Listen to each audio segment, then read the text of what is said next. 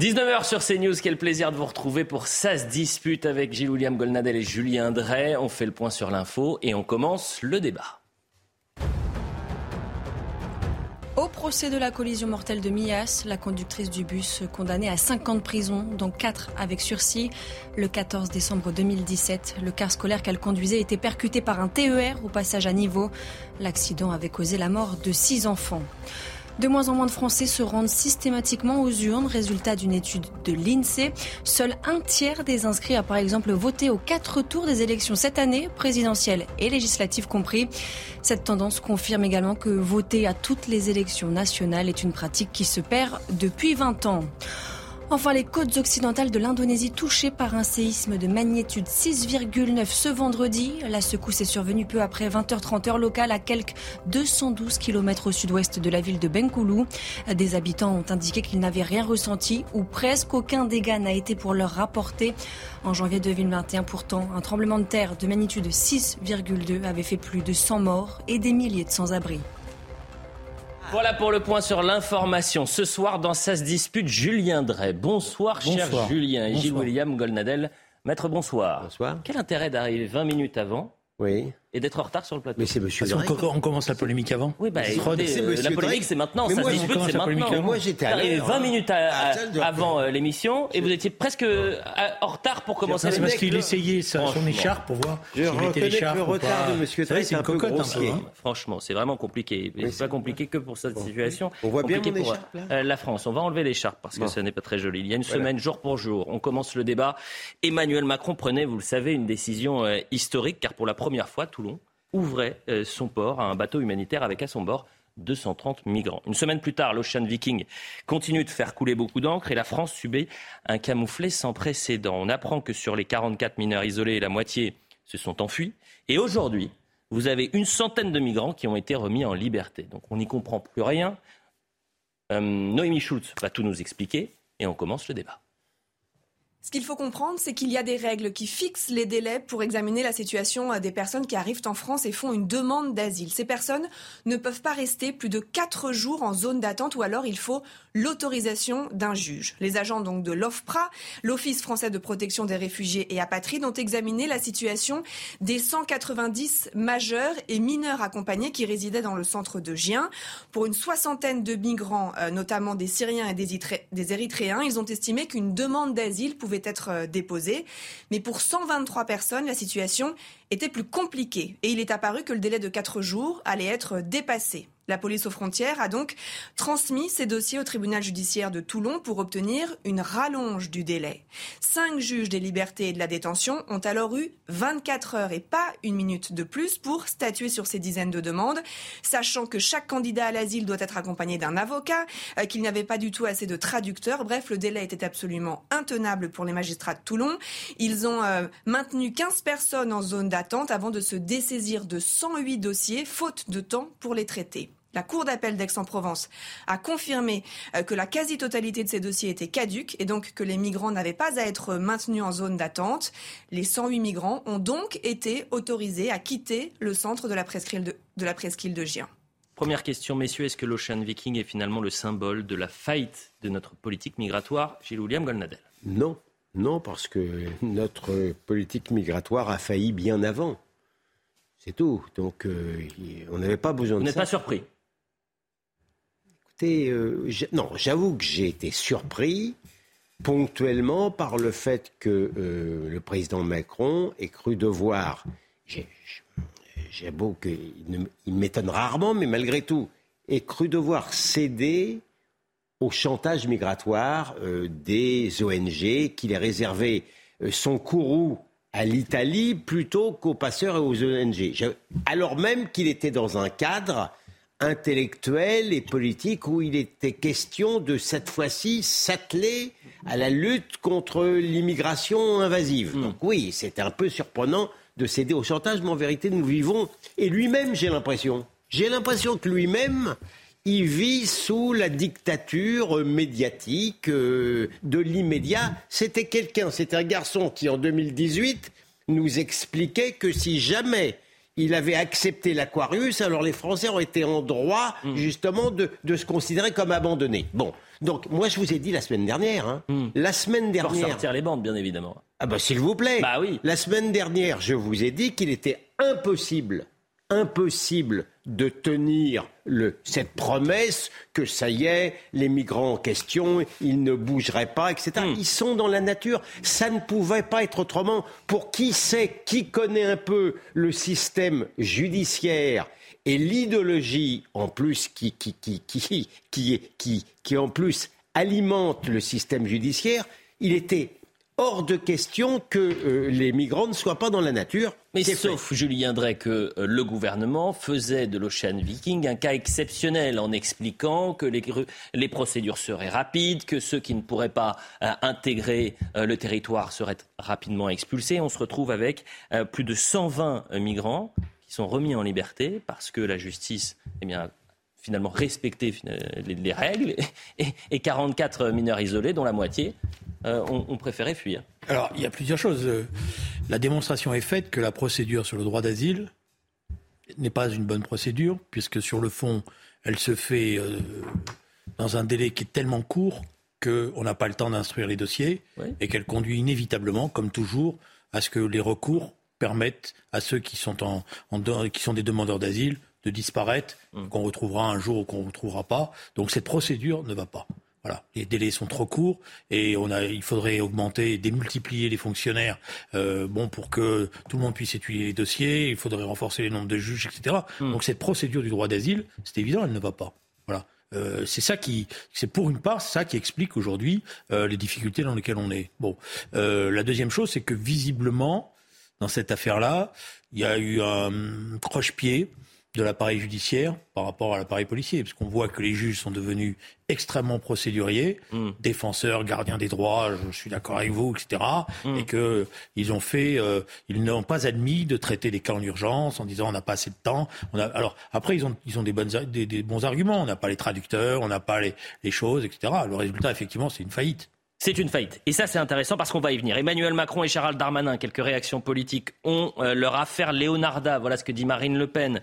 Notre gouvernement est humilié par la fugue de 26 mineurs de l'Ocean Viking et les Français constatent une fois de plus que tout cela est hors de contrôle. Comme si cela ne suffisait pas, on apprend désormais que des dizaines de migrants ont été remis en liberté, faute de juges euh, suffisants ou à cause des vices de procédure, en plus de l'effondrement, l'incompétence de ce gouvernement qui décidément ne contrôle plus rien. Éric Zemmour, l'Ocean Viking sur 234 migrants, 26 mineurs enfuis, 123 clandestins relâchés, total 149 sont déjà dans la nature en une semaine, soit 64%. Bravo Gérald Darmanin.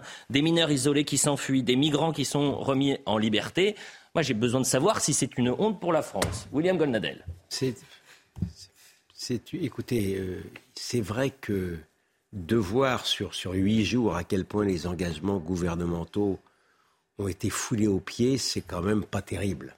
C'est pas terrible davantage pour le gouvernement français que pour la France, mais c'est une le dévoiement de l'asile, cette immigration encore une fois invasive, c'est une catastrophe pour les Français surtout. Les Français qui n'ont pas leur mot à dire. Et ce dévoiement du droit d'asile, parce que ce ne sont pas des réfugiés de guerre, ces gens-là.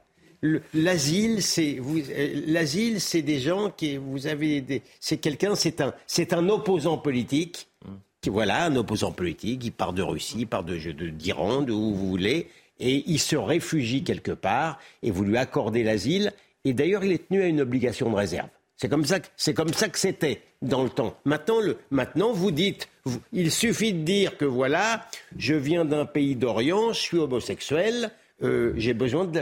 Et, immédiatement, vous allez avoir l'asile. Mais pardon de vous le dire. Donc c'est un droit qui est désormais dévoyé. Face à la masse, par euh, l'afflux massif, le droit est, dévoyé. Il est totalement dévoyé. Et comme si ça ne suffisait pas, hmm. vous avez en plus des procédures qui ne qui peuvent pas être respectées dans le temps, si vous voulez, de l'examen. Donc, où que je tourne mon regard, c'est...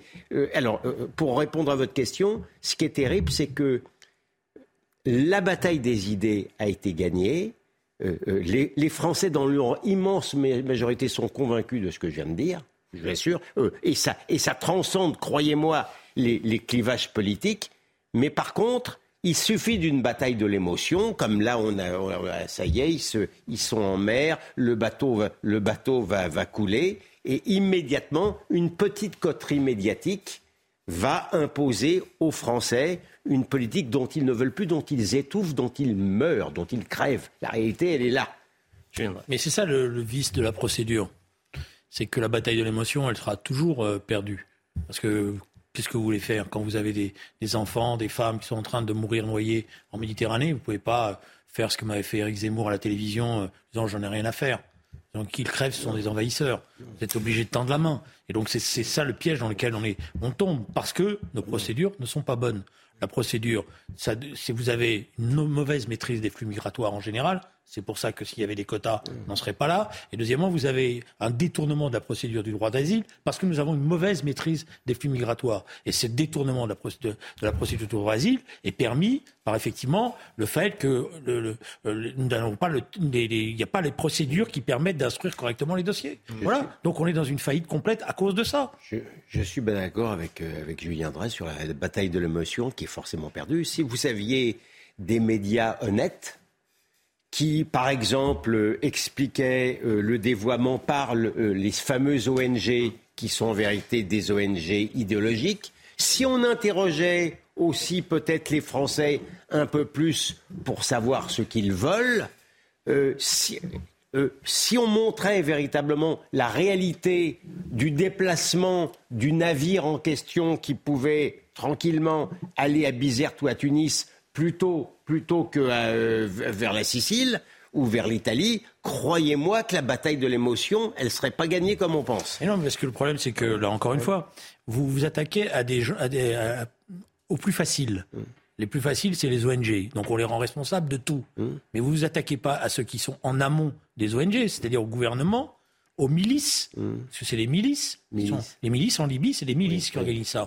Voilà, parce que c'est comment qu'il n'y a pas de stabilité en Libye. Donc il y a les, uns, les autres, chacun ramasse, raquette, euh, voilà, et qui instrumentalisent elles-mêmes d'ailleurs les ONG, parce qu'en général ils mettent les bateaux, c'est comme moi, ils se sauvent et ils appellent les ONG en disant le bateau est en train de couler, si vous le laissez couler, vous allez. Voilà, on, on, voit bien le problème qui est posé avec l'affaire euh, euh, qui est en ce moment jugée dans la Manche où euh, visiblement il y a eu des appels qui ont été euh, lancés, on n'a pas répondu, semble-t-il, je mets des interrogations, mais c'est ça que l'enquête révèle, il y a eu 27 euh, décès. voilà. Bon, donc le problème c'est que tant que vous, vous, vous, resterez dans l'idée qu'il suffirait d'en finir avec les ONG hmm. pour avoir résolu ce problème-là, vous vous trompez. Ah non, non, on va en parler des ONG dans un instant parce que, par exemple, la mairie de Paris a subventionné 100 000 euros pour si on, si on n'avait pas accueilli ce bateau-là et, et, si on obligeait ce bateau-là à retourner là, là où il vient, oui les gens, on les force pas. Les, les gens, c'est pas des idiots qui sont dans les, dans les bateaux. Ils savent très bien, ils savent très bien ce qui se passe. S'ils ont la, on les force pas à aller dans le bateau. S'ils ont la certitude qu'ils vont pas arriver à bon port, de leur point de vue, ils partiront plus. Il y en a plein Je vais pas faire la guerre aux, milices de, de, de Libye. Pas vrai, parce que vous en avez plein qui prennent le risque, justement, pour arriver. Faut quand même c'est pas c'est pas du tourisme trois étoiles euh, euh, qui euh, auquel ils se livrent. La plupart, ils sont obligés de traverser des pays qui sont en guerre. Parce que malgré tout, c'est comme ça que ça se passe. Ils sont passés. Ils, quand ils arrivent dans les pays pour prendre les bateaux, il y a souvent des milices privées qui d'ailleurs ont des, même des centres de détention et des fois on capture certains et les revendent à leur famille via les portables, etc. Et vous avez toute une série de gouvernements qui, qui n'en ont rien, quoi, de, de gouvernements fantoches bon, qui n'en ont rien à faire euh, de, de, ce qui est en train de se passer. Au contraire, ils prennent de l'argent, puisque même on a, on a même signé des procédures qui devaient former des gardes côtiers. Voilà. Alors ces gardes côtiers, c'est les premiers à laisser passer les bateaux. Bon, voilà. Donc tout le dispositif ne va pas. Je crois que vous sous-estimez l'appel d'air, si j'ose. Eh ben, on y vient. On y vient. Mais l'appel d'air, Gilles William, il est normal. Si vous êtes, vous êtes, vous êtes dans un, Afghan qui, euh, parce que je vous rappelle qu'il y a un ministre qui nous expliquait qu'il fallait donner sa chance ministre des Affaires étrangères, il y a deux ans, qui nous expliquait qu'il fallait donner sa chance au gouvernement des talibans. Ah oui, oui. On voit ce que ça donne au gouvernement des. Si vous êtes une jeune fille qui en peut plus, si vous êtes même aujourd'hui un jeune Iranien qui est persécuté, etc., bah vous, vous, allez tenter parce que de ah toute manière, vous dites, sinon, je vais mourir. Alors, vous, parliez, ça. vous parliez de l'appel d'air. Gérard Collomb, qui a été euh, très dur et qui a lâché Emmanuel Macron. Lorsqu'il y a une semaine, j'affirmais que du fait des lois européennes et, françaises, la plupart des migrants débarqués de l'Ocean Viking finiraient par rester sur le territoire. Certains ne me croyaient pas. On peut voir aujourd'hui que j'avais raison.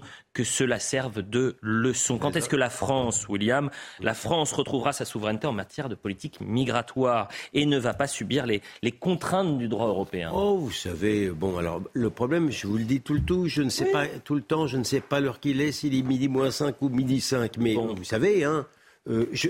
va vraiment falloir que je vous offre une montre alors. Bah oui, oui, non, mais honnêtement, hein, euh, je ne vois pas une très grande différence entre la politique de Mme euh, Meloni en Italie et celle des sociaux-démocrates danois. Hein. Mhm. Il n'y a pas une grande différence. Il arrivera bien un jour où les Français arriveront la même chose. Ah bah oui, ah bah, ça va finir par arriver. Hein. Mhm. Parce que les Français, ils sont aussi intelligents que les Danois et les Italiens. Simplement, en ce moment, on leur donne pas... ils ont moins de droits que les Italiens ou les, ou les Danois. Voilà, voilà le problème. Dernière question euh, sur le chaîne Viking. Bien sûr, je vais faire un, un commentaire sur Gérard Collomb, parce que Bon, Gérard Collomb, il était ministre de l'Intérieur. Oui. Il s'est sauvé du ministère de l'Intérieur. Il a démissionné. Oui, bah, pour moi, c'est sauvé. C'est pour ça que j'emploie cette expression, hum. délibérément. Parce qu'un ministre, pour moi, ça se bat jusqu'au bout.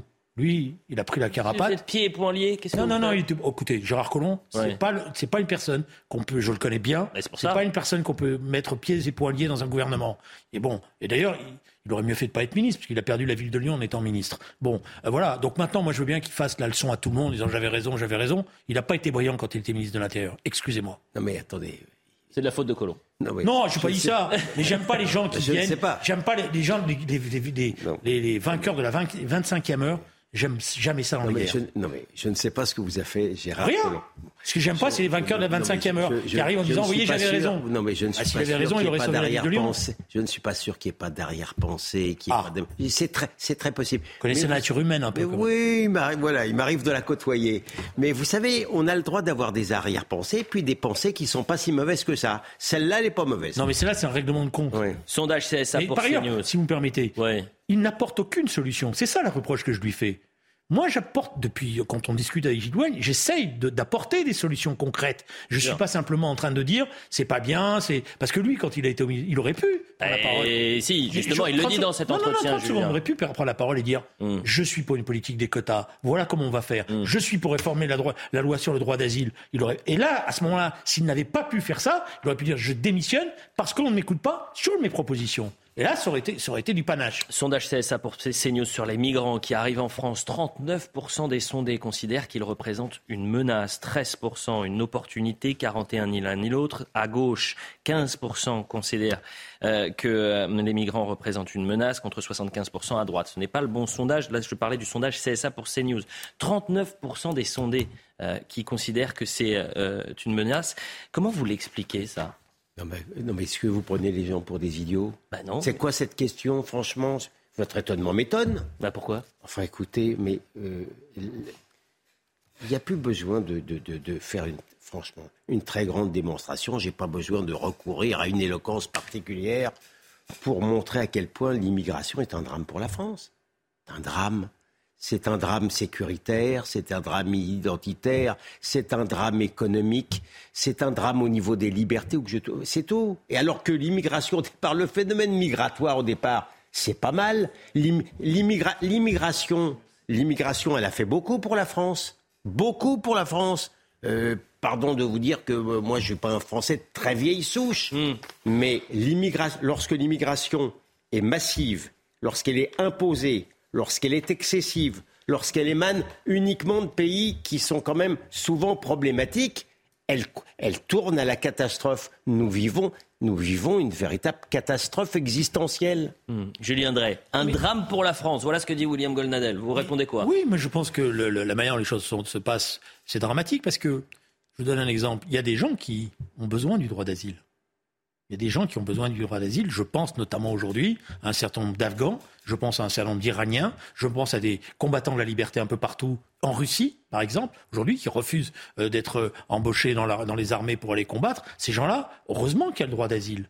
Et ces gens-là, le fait que la procédure du droit d'asile est détournée, se retrouvent des fois dans des situations très difficiles, on ne peut plus les accepter. Donc je défends le droit d'asile. Et je refuse que ce droit d'asile soit instrumentalisé parce que nos lois de contrôle des flux migratoires sont mauvaises. Dernière chose, dernière chose avant la publicité. C'est pas la même conception que l'asile. Mais... Non, mais là on voit le sondage que représentent les migrants, donc non, mais parce qu'on ne peut pas, pardon de le dire. Oui. Autant il faut accueillir des Afghans qui ont aidé l'armée française, autant il faut accueillir des personnalités afghanes qui sont connus pour avoir euh, lutté contre les talibans. Mais on ne peut pas accueillir tous les, tous les Afghans euh, qui, qui, veulent venir, ni toutes les femmes afghanes, parce que les, on ne peut pas. Mais c'est impossible. C'est des gens qui la plus. Non, mais j'ai dit la conception d'asile. La, procédure du droit d'asile, c'est que nous accueillons la France. C'est une réforme de Charles qui avait été initiée. La France, c'est dans sa constitution, hmm. peut avant c'était toi, maintenant c'est peu, mmh. euh, examiner les dossiers de droit d'asile. Alors après, des gens qui ont besoin de ce droit d'asile, ils font valoir leur dossier. C'est pour ça qu'il faut réformer la procédure pour qu'on puisse savoir si ce sont vraiment des exilés politiques ou si c'est des, exilés d'une autre nature. D'accord. La publicité dans un instant. Et est-ce que vous voulez qu'après la publicité, on parle quand même un peu de la mairie de Paris qui a subventionné 100 000 euros, ils ont donné pour SOS euh, euh, Méditerranée. Vous avez envie d'en parler euh, après la publicité C'est difficile de ne pas en parler. Bon, c'est difficile de ne pas en parler. La clientèle ne comprendrait pas. Bah, moi, je, n'ai pas de clientèle, moi. Non, vous n'avez pas de clientèle, moi non plus d'ailleurs. Je, veux bien en parler, mais je, vous le dis, on l'a déjà dit tout à l'heure, je considère, moi, que c'est une fausse, c'est un faux procès pour une grande partie qui est fait aux associations parce qu'on ne veut pas s'attaquer aux vrais mots. Je constate que tous les gouvernements. Personne... On en parle maintenant. Et je... Non, pas, pas la pub, il a teasé, teasé, cher Julien Drey. Il en fait qu'à sa tête. Bah, bien sûr, déjà vous arrivez tous les deux en retard. J'ai failli couper vos micros. La publicité, on revient dans un instant. On parlera des SOS Méditerranée puisque Paris sort le chéquier. On parlera de cette crèche qui est interdite euh, à la mairie de Beaucaire. Emmanuel Macron euh, qui a parlé des Français qui pourraient être arrogants. La nouvelle phrase d'Emmanuel Macron. Volodymyr Zelensky, est-ce qu'il pense à la guerre? La guerre à tout prix C'est un bon programme. Le Qatar, ne pas politiser le sport. Voilà la dernière question qu'on va se poser. On aura le temps de tout faire? Bah, Si vous parlez moins longtemps, c'est mieux. Allez, à tout de suite. Quasiment 19h30 sur CNews, la deuxième mi-temps de Ça se dispute. Gilles William Goldendale et Julien Drey. Le point sur l'information, on va parler des SOS euh, Méditerranée, puisque Paris, la ville de Paris qui est au bord de la faillite, a sorti le chéquier 100 000 euros en plus pour SOS Méditerranée. Le point sur l'info.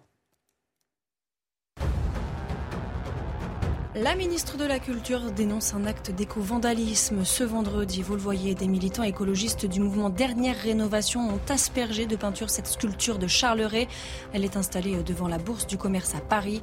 Depuis plusieurs semaines, ces militants se mobilisent également en bloquant des routes ou encore en interrompant des spectacles.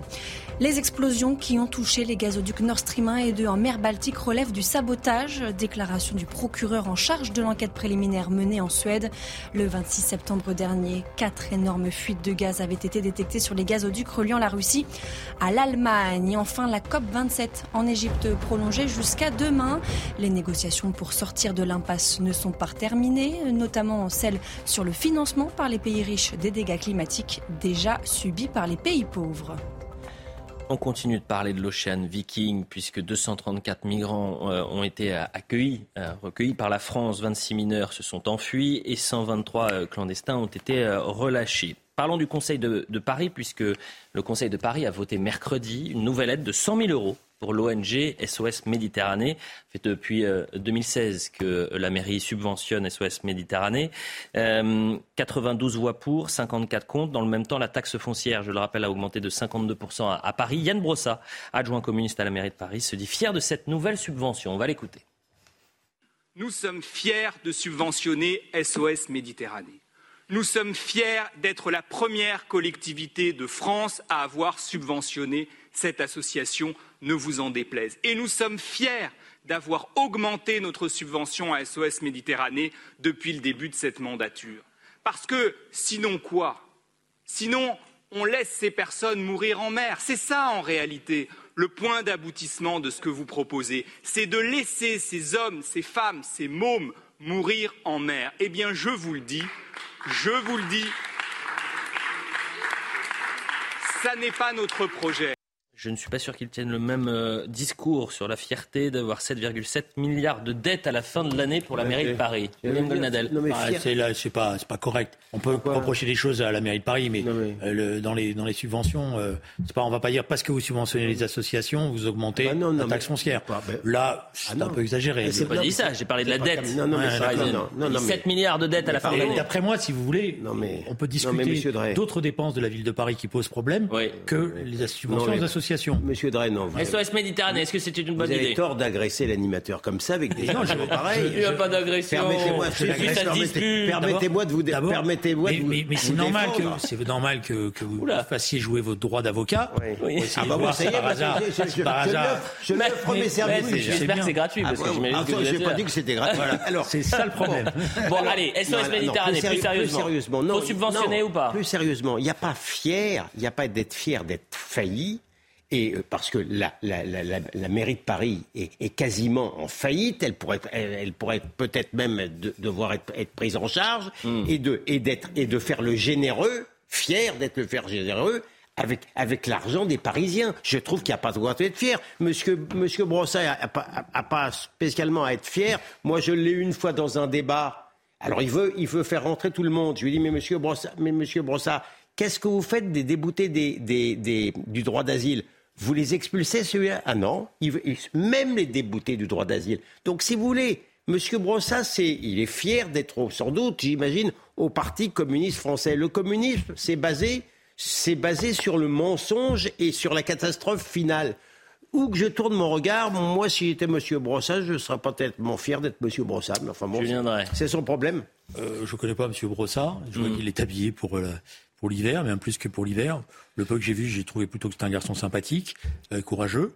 Euh... Ah, on peut être très sympathique dans la vie privée, hein, ça n'a rien à voir. Très sympathique et courageux. Et deuxièmement, je fais pas moi, je veux dire, je fais pas un chantage en disant parce qu'il y a une dette, alors on doit plus aider les associations, parce que il y a aujourd'hui beaucoup d'associations qui font du travail de terrain considérable dans la ville de Paris. Mm. D'après moi, si vous voulez faire des économies, c'est pas là que ça se passe. Mm. Euh, je peux vous donner quelques pistes euh, cyclables. Euh, pour, faire un jeu de mots. Mais euh, non, ce que je veux dire par là, c'est que je, je, je, je, veux bien discuter, mais je veux pas qu'on commence à dire il faut couper les, les toujours désigner les associations la vindicte populaire. En faisant des économies sur les associations, comme ça, c'est pas vrai. C'est pas ça a sens. Paris donne 100 000 euros à SOS. Alors, ça a sens. C'est pas si on donne des subventions à SOS Racisme, c'est pour ça. Non. allez-y, SOS Méditerranée. On sait rien, parce que je gère plus SOS Racisme. Il faudrait leur demander. Ils nous donneront les, les dotations euh, qu'ils ont. Euh, mais ce que je veux dire par là, c'est que moi, ça ne me gêne pas que la ville de Paris ait, dans ses dotations aux associations, un soutien à SOS Méditerranée. Depuis une semaine que nous avons eu ce débat, je vous ai proposé qu'il y ait une commission d'enquête parlementaire du Parlement européen sur les associations. Vous m'avez les uns et les autres dit, mais on a des tas de preuves qui montrent que machin, etc. Et moi, c'est peut-être pour ça que j'ai un petit peu de défaut de vision, parce que sur l'ordinateur, ça fatigue. J'ai été chercher, chercher, chercher. pour un peu, ça va être de notre ah faute. Oui, parce que vous m'obligez la nuit à aller ah chercher vos preuves. Il n'y en a pas. Voilà, il y en a pas, il y a très peu de choses. Il y a, Frontex qui dit oui, mais on a des, on a des preuves qu'il y a des contacts entre les passeurs et les, associations. Oui, il y a des contacts parce que les passeurs téléphonent en disant les bateaux coulent. Voilà, je vous signale. Et, quand, et, quand on répond pas, et quand on répond pas, ça n'est pas vrai. Et quand on répond, à ce que comme dans, les dans les unes d'information, vous passez pas sur quand même le problème qui est posé. Ce qui est posé, c'est ce qui se passe dans la Manche le procès qui est en cours avec 27 décès et la preuve qui a été apportée, qu'il y a eu des appels et qu'on n'a pas répondu à ces appels. Ah, voilà. Donc c'est pas les associations qui sont en cause. Moi j'aimerais mieux ah, qu'on mette en cause ah, la politique de, notre politique globale qui a de soutien justement à la coopération, etc. On passe notre temps à donner de l'argent à des. Non mais c'est un tunnel là. On peut, oui, oui, c'est un long tunnel parce qu'il y a beaucoup d'arguments de fond. Bon, non mais attendez, je peux... il y a plusieurs arguments. Oui. Premièrement, pardon, c'est bien gentil de faire le généreux avec 150 000 euros. Pas généreux, comme, comme, ils ont donné 100 000. 100 000. 100 000 euros. 100 000 euros quand vous êtes obligé, en infraction avec vos promesses, d'augmenter les impôts des Parisiens. C'est comme, c'est quand même. C'est pas la Suisse Méditerranée qui fait qu'ils augmentent les impôts. Non mais on ne donne pas, on ne donne pas 100 000 euros si déjà on s'en sort pas en temps normal. Peut-être qu'il y a enfin, je sais pas, Vous êtes quand même pour une saine gestion. Je suis bon, pour une premièrement. C'est ça que je vous dis. Deuxièmement, c'est 7 milliards avec 100 000 euros, on n'est pas, c'est pas demain la veille. Hein. Non mais deuxièmement, sur sur votre défense de, des, des, des ONG, je vous renvoie aux, aux, aux enquêtes des juges italiens oui et des juges grecs. Je les ai lus. Ah bah alors, alors vous les avez mal lus. Non, je les ai bien lus. Et ce qu'il est reproché, ah c'est que vous aviez déjà vos problèmes optiques. Alors à ce moment-là, non, justement, il, est indiqué très clairement. J'ai des problèmes optiques à cause des avoir, du fait de Il est indiqué très clairement qu'ils entretiennent des intelligences entre elles. Et enfin, au niveau de la subvention, et on est au niveau de la subvention à, à, à, à SOS Méditerranée, ils ont pas SOS Méditerranée n'a pas tellement de, des problèmes de fin de mois. Ils sont déjà payés par Georges Soros. Donc c'est même c'est une c'est une association qui n'a pas forcément besoin d'argent. Avançons. Ah voilà ce que je pouvais dire. je suis pas d'accord parce que en plus je crois, je crois qu'on va pas s'entendre. Au-delà des subventions et je veux qu'on avance. Vous voulez une dernière question sur euh, l'Ocean Viking ou pas? Non, Qu'est-ce qu'on fait si ça, va, ça va Bon, alors euh, on la garde pour la semaine prochaine. Encore, la mairie RN de Beaucaire, tiens, la crèche dans le Gard, contrainte d'enlever sa crèche de Noël installée dans l'hôtel de ville. Le Conseil d'État vient de refuser le recours de la mairie. La ville met en avant le caractère culturel, festif de la crèche. On va écouter son maire et on en parle juste après. Est-ce qu'il nous faut euh, empêcher d'avoir une crèche pour Noël dans les mairies françaises? Que ici, euh, à Beaucaire, les traditions provençales, elles sont bien ancrées, traditions provençales, camarguaises. D'ailleurs, vous voyez derrière moi le costume d'Arlésienne, vous voyez les taureaux, vous voyez le santon également. Et donc, euh, chez nous, ça fait partie de la culture. C'est notre culture, c'est nos traditions. Et euh, mon devoir en tant que maire, c'est de valoriser les traditions d'ici. Et donc, depuis 2014, dans la mairie, j'installe la crèche provençale avec plus de 250 santons. La scène de la nativité, évidemment, mais c'est quelques santons sur 300 et ça fait partie d'une crèche. Donc moi, je suis assez scandalisé qu'on nous demande de renoncer à notre culture, à nos traditions. J'installerai euh, tout de même une crèche euh, en mairie de Beaucaire euh, cette année parce que tout simplement, ça n'est pas la même exposition. Et en matière d'art, nous avons été condamnés pour 2017-2018, mais ça n'est pas la même exposition. Donc on ne peut pas nous, obliger a priori à ne pas l'installer. On ne pourra nous le dire qu'a posteriori quand on aura vu, constaté ce qu'il y a dans cette crèche. sinon, c'est l'interdiction de l'art en général. Pour ou contre la crèche dans la mer ah Non, mais moi je suis complètement pour euh, et je souscris à tout ce qu'il vient de dire. Vous voyez, moi je ne suis pas un catholique très pratiquant. Vous voyez pas spécialement, mais je crois aux racines euh, judéo-chrétiennes et particulièrement chrétiennes de la France. Et effectivement, les calvaires, vous voyez, qui, sont sur les routes, je pense que ça fait partie du paysage historique de la France. Ça, c'est certain. Et j'ai la faiblesse d'y tenir. Mais à supposer même, à supposer même qu'on oublie euh, justement cette, référence culturelle judéo-chrétienne. Il y a quelque chose qui m'agace aussi profondément, c'est que d'un côté, vous avez des laïcars qui sont extrêmement vétilleux en ce qui concerne la vieille religion, hein, n'est-ce pas? La vieille religion catholique, laïcion vétilleux. On fait le maire des Sables d'Olonne. Il organise euh, euh, un, référendum pour que, effectivement, le, la, statue de, Gabriel, de, Gabriel, soit euh, euh, sur, elle est déjà sur le parvis de l'église. Saint-Michel. Saint-Michel, pardon, Saint-Michel. Elle est déjà sur le parvis de l'église. 80% des Hollandais disent oui. Eh bien, ça fait rien. Vous avez une organisation de laïcars qui, ont, euh, qui oblige la mairie à dire non. À côté de cela, vous avez une fémène. Vous avez une fémène. Les seins nus. Elle rentre elle rentre dans l'église de la Madeleine. Elle va derrière l'autel avec les seins nus et elle, elle, imite un avortement. Et vous avez un, tribunal qui explique que c'est sa liberté d'expression. J'ai pas entendu d'organisation laïcarde euh, protester contre. Alors cette fois-ci, cette violation totale de la religion des autres. Voilà pourquoi euh, ces choses-là, effectivement, ont tendance à m'agacer je ne sais pas si c'est des organisations laïcardes, et j'aime pas ce terme-là parce que ça jette l'opprobre sur le mot laïcité, qui est un mot auquel je tiens. Euh, voilà, après, euh, moi je suis euh, pour la liberté des cultes, et je suis aussi pour les traditions. Ça fait partie de l'histoire, même si la laïcité a permis justement de faire qu'il y ait une rupture dans notre histoire sur le poids des religions dans l'exercice de la vie publique, et qu'elle permet justement la diversité qui existe aujourd'hui. Voilà. Mais c'est pour ça que je ne suis pas pour persécuter les. vous donner le sentiment qu'on persécute. Et je vous invite d'ailleurs à lire, si vous me permettez, pour une fois, à lire le texte de Jean-Luc Mélenchon dans la revue des Deux Mondes.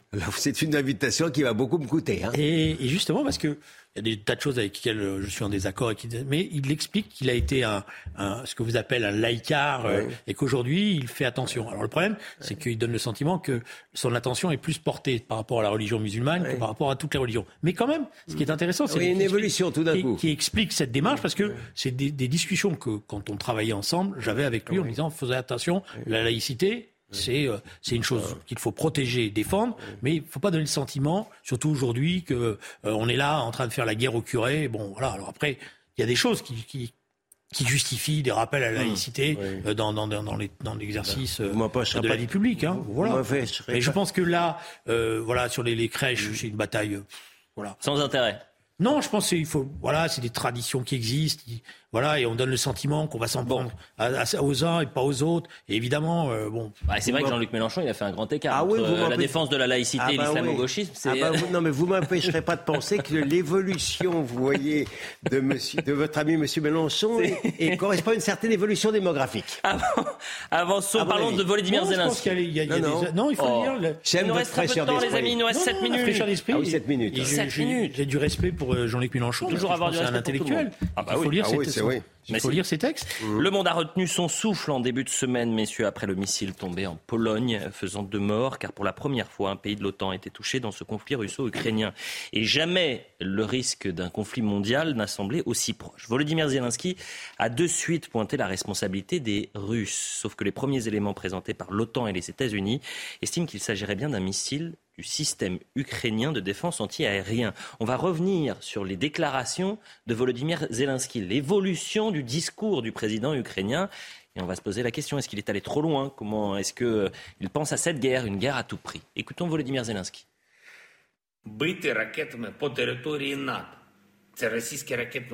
Frapper des missiles sur le territoire de l'OTAN, c'est une attaque contre la sécurité collective. C'est une escalade très importante. Nous devons agir. Mardi, des missiles russes ont frappé le territoire de la Pologne voisine. La réaction doit être rapide. Cette attaque de missiles est la véritable performance de la Russie au G20. Je n'ai aucun doute sur le fait que ce n'est pas notre missile. Ce n'est pas notre frappe. Il n'y a aucune raison pour moi de ne pas faire confiance aux militaires ukrainiens. D'après nos rapports militaires, je crois qu'il s'agit d'un missile russe. Je ne sais pas ce qu'il s'est passé. Nous ne savons pas avec certitude. Le monde ne le sait pas. Mais je suis sûr que c'est un missile russe. Je suis sûr que nous avons tiré depuis des systèmes de défense aérienne. Julien André, comment vous expliquez le discours de Volodymyr Zelensky? Est-ce qu'aujourd'hui, euh, il n'a pas pris un risque, il ne souffle pas sur ces braises qui sont déjà... je pense qu'il y a derrière cette prise de position une fébrilité de M. Zelensky. Hum. La fébrilité, c'est qu'il voit bien que depuis quelques semaines, les Américains ont pris langue avec les Chinois, que la Russie elle-même, euh, d'un certain point de vue, commence à manifester une volonté peut-être de calmer le jeu parce qu'elle rend compte que l'opération militaire qu'elle avait prévue ne s'est pas passée euh, comme elle l'espérait, et que donc le risque d'une négociation euh, se met en place, et que dans cette négociation, il a peur d'être le dindon de la farce, et qu'à un moment donné, comme c'est souvent arrivé dans l'histoire, eh bien, des nobles causes euh, finissent euh, bon euh, dans des, des arrangements sordides. Donc il n'a pas être envie, à juste titre, d'être traité comme les Vietnamiens ont été traités du temps des Américains. Et de là à vouloir un conflit mondial. je pense que de là à amener l'OTAN. je pense. alors, ça c'est l'autre question.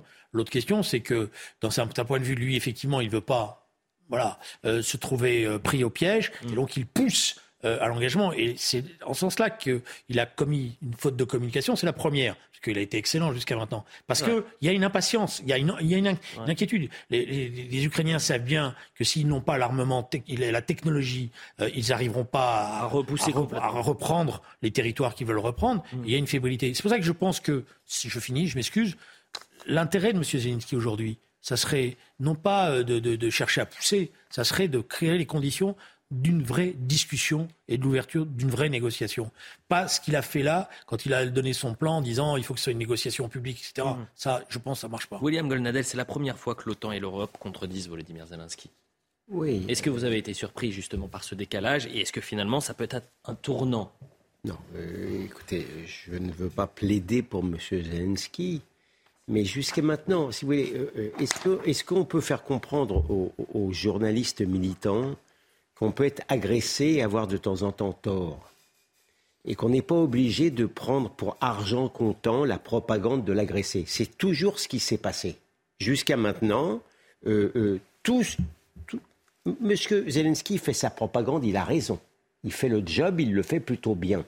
Mais les, journalistes, les, observateurs, ceux qui rapportent ne sont pas obligés de tout croire. Or, jusqu'à maintenant, les bulletins de, des Ukrainiens étaient pris comme si c'était, il s'agissait du, journal officiel. On a eu 200 morts, ils ont eu 200 morts. Voilà, exactement. Là, pour la première fois, et sans doute pris par une sorte d'ivresse des cimes qui fait qu'on prend toujours pour argent comptant ce qu'il dit, il a dit quelque chose qui a été, cette fois-ci, immédiatement démenti. Il n'a pas l'habitude. Il n'a pas l'habitude. Donc là, il va falloir qu'ils prennent l'habitude peut-être que de, ne pas toujours un petit peu prendre des libertés avec la réalité, hmm. ou plutôt, je souhaiterais que les journalistes soient un peu moins militants et, un peu plus d'esprit critique. Ayant dit cela sur le plan de la communication, je suis pas loin de penser effectivement comme euh, euh, Julien Drey, mais sous un angle un peu différent.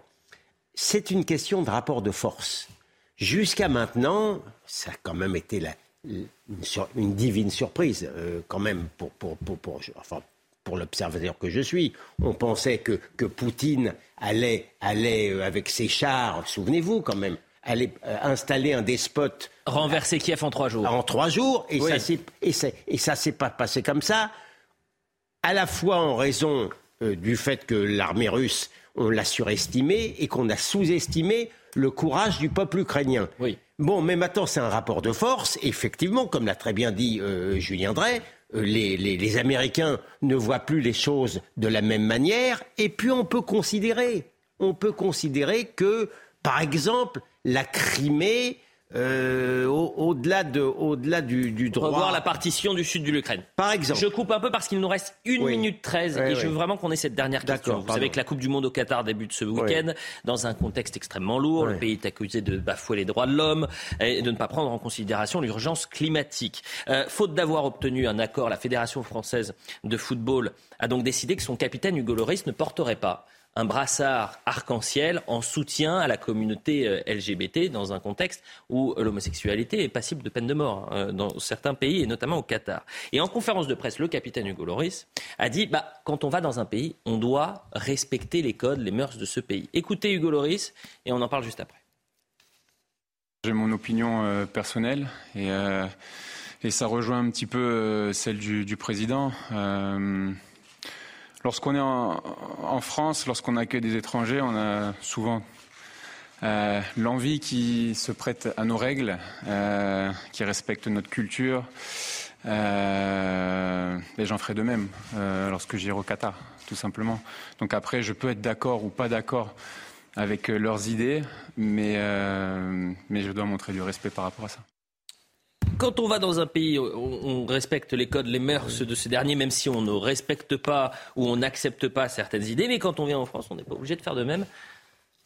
quelle est la traduction? Vous avez, vous avez 30 secondes chacun. enfin, écoutez, ce que, ce que pense euh, euh, Monsieur Loris, ça m'intéresse que médiocrement. Bah, pourquoi c'est le capitaine de l'équipe de France? Non, oui, mais ça m'intéresse davantage encore ce qu'a dit Monsieur le Président de la République. Excusez-moi, je le situe au-dessus de Monsieur Loris encore en disant qu'il ne faut pas politiser les sports. Oui. Et, et Monsieur le Président de la République a entièrement raison Sauf que le sport, il n'y a pas plus politisé que le sport, et notamment par ce gouvernement, euh, euh, euh, le genou, les, on Black Lives Matters. les Black Matters, on met, on met le genou à terre. Madame, Madame Mariscanou, qui trouvait le moyen, elle, elle, elle, elle, avait, elle avait voulu même, elle trouvait ça pas mal du tout que le fameux, comment il s'appelle, rappeur, ce soit justement l'hymne, l'hymne de, de, de, la Coupe du Monde, je crois, ou quelque hmm. chose comme ça.